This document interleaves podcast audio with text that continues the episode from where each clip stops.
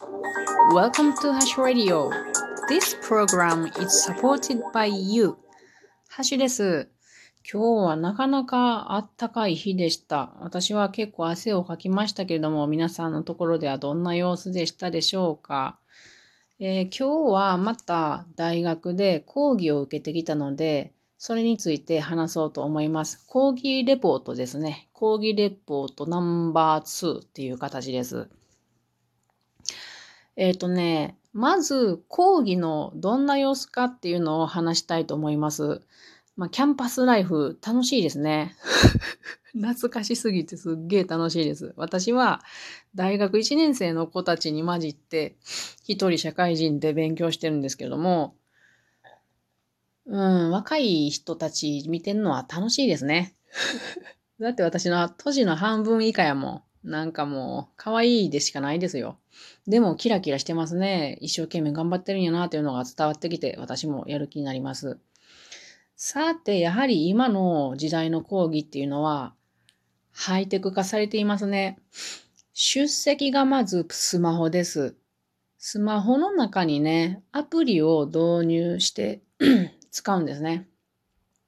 どんなアプリかっていうと、ユニバーシティパスポート、略してユニパっていうものを導入して使います。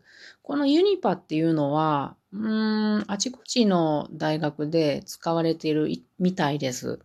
あの、私が行ってる大学だけのものではありません。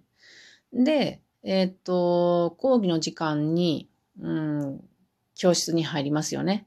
で、時間が始まったら、終わるまでの間に、そのユニバを使って出席っていうボタンを押したら、出席することになります。なので、今の大学生って、スマホがないといけない、いけないですね。うーん、なんかこれどうなんかなって私は思うんやけれども、もうまあ、そういう時代なんですね。私自身3年前にスマホを持ったところなので、なんかちょっと、うーん、どうなんて思っちゃうな。はい。まあ、個人的な感想です。まあね、私なんて本当に古い人間やから、新しい人たちでスマホ持ってない人っていうのは考えられないっていうことなんでしょうかね。はい。で、まあ、それが出席を、出席を取るのがまずスマホであるということが面白かったです。それから、前回の復習もスマホを使っての復習となりました。えっとね、前回の復習をうんとね、先生がクイズにして復習にしてくれてるんですね。で、そのクイズをまたこのスマホの中で、まあインターネット上でですね、Google クラスルームっていうのがありまして、私こんなん初めて聞いたんやけれど、まあ、ウェブ上に教室があるっていうことで、で、そこに、あの、クラスルーム用のアカウントで入って、4桁のパスコードを入力して、その中に入れるんですよ。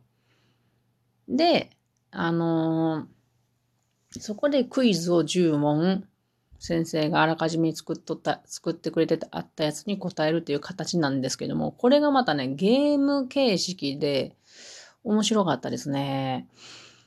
あのー、その日にさ出席している生徒たちのアイコンが表示されるんですね。そこに入室すると。で、私のも表示されました。で、えっと、問題が出て、英語でね、問題が出て、それに10秒以内で答えるんですよ。3択の選択肢の中から1つ選んで答える。で、答えたら、えっと、正解とか不正解とか出るんですよね。で、あのその結成化した人がランキングになって、毎、毎問題ごとにランキングで表されるんやけれど、その、正解だけ見られとんじゃなくて、答えた速さも出るんですよ。出るっていうか、答えのたのが早かった人順に1位、2位、3位、4位とか出るんですよ。で、私途中まで半分ぐらいまで2位やったんですよ。すごくない？ちょっとおばちゃん恥ずかしいなとか思いながらも、でも頑張るぜと思って、2位をキープしてたんですけど、1位誰やねんとか思いながら。だけどね、最初ざわざわしてたからみんなあんまり集中してなかったんやけど、そのうちそういうゲーム、こういうやつかってみんな分かってくるじゃないですか。そしたらみんな真剣になってきてね、あっという間に6位に下がりました。でも6位でもすごくない結果、私は10問中10問正解で、でも速さがやっぱり若い子は速いので、私は6位になってしまいましたが、ね、年齢2倍にしては頑張ったと思います。次回も頑張りたいと思います。だからこのね、ゲームの復習のやり、復習のやり方って集中させるなと思って、うまいことやるなって思いますね。これがすごく現代式で、私らの時代からは考えられない復習の仕方やなと思いました。で、こう、子供、あ子供って言ったらあかんな。生徒たちの心を引きつけるものがあります。はい。これが今日の講義の様子で面白いなと思ったことです。あとは内容を振り返ってみましょうかね。内容で面白かったことを話してみます。まあ、勉強してることは、アメリカ大陸がヨーロッパ人たち、ヨーロッパ人たちに発見された1400から1500年ぐらいの話なんですね。で、ヨーロッパの人たちがなぜそのアメリカを見つけたかっていうと、実はアメリカを見つけるつもりではなくって、アジアに行きたかったんですね。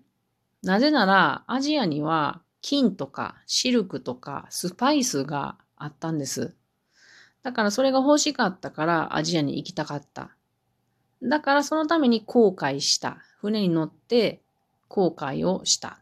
っていうことなんですけども、これ予習しながらね、私ね、なんで陸路を取らんのかなってすごい大きな疑問があったんですよ。で、それがテキストに書かれてなかったんですね。なんかすごい気になっとって、そしたら今日先生が教えてくれたことがあって、すごく面白かったんですけれども、その頃って陸路を通るには強い大きなオスマン帝国に大金を払わなければならなかったそうなんです。なるほどね、と思って。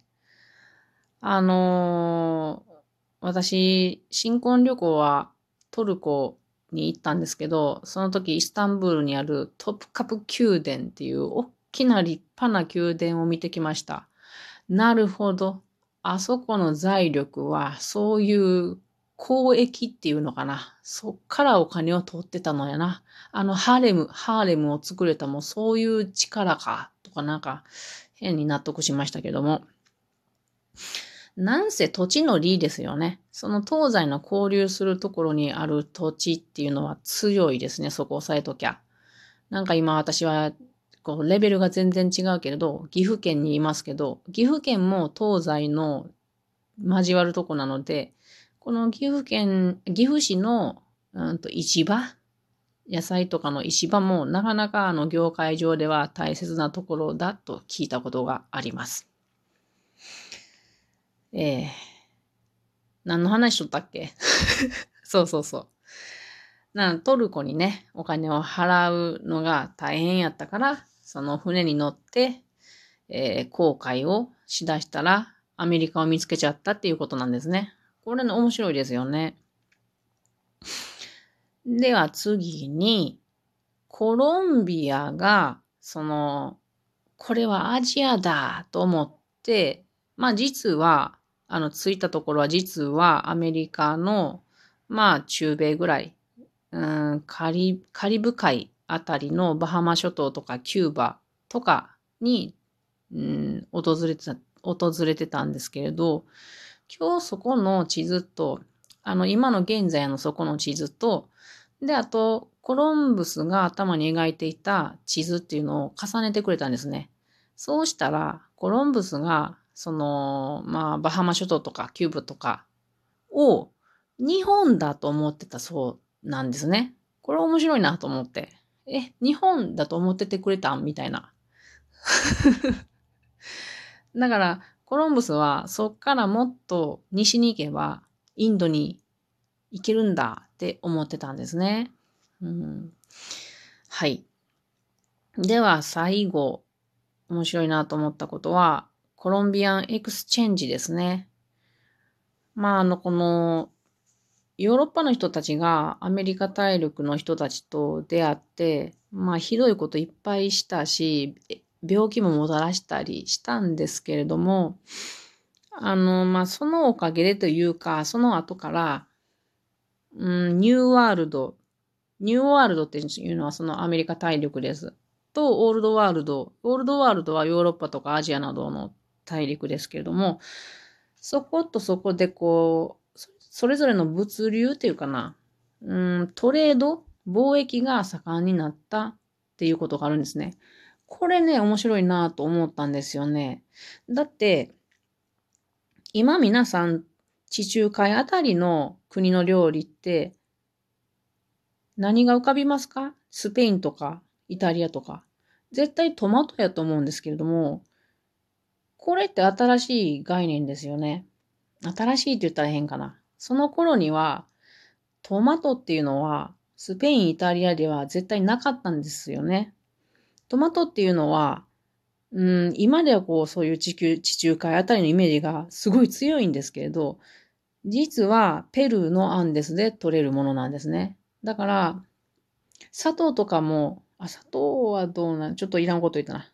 天然ゴムとかもそうやし、バニラとか、カカオとか、なんかいろんなものがアメリカ大陸から全国、全世界に行ってるなっていうのがちょっと面白かったです。それでは皆さん、またの回をお楽しみにしてください。バイバーイ。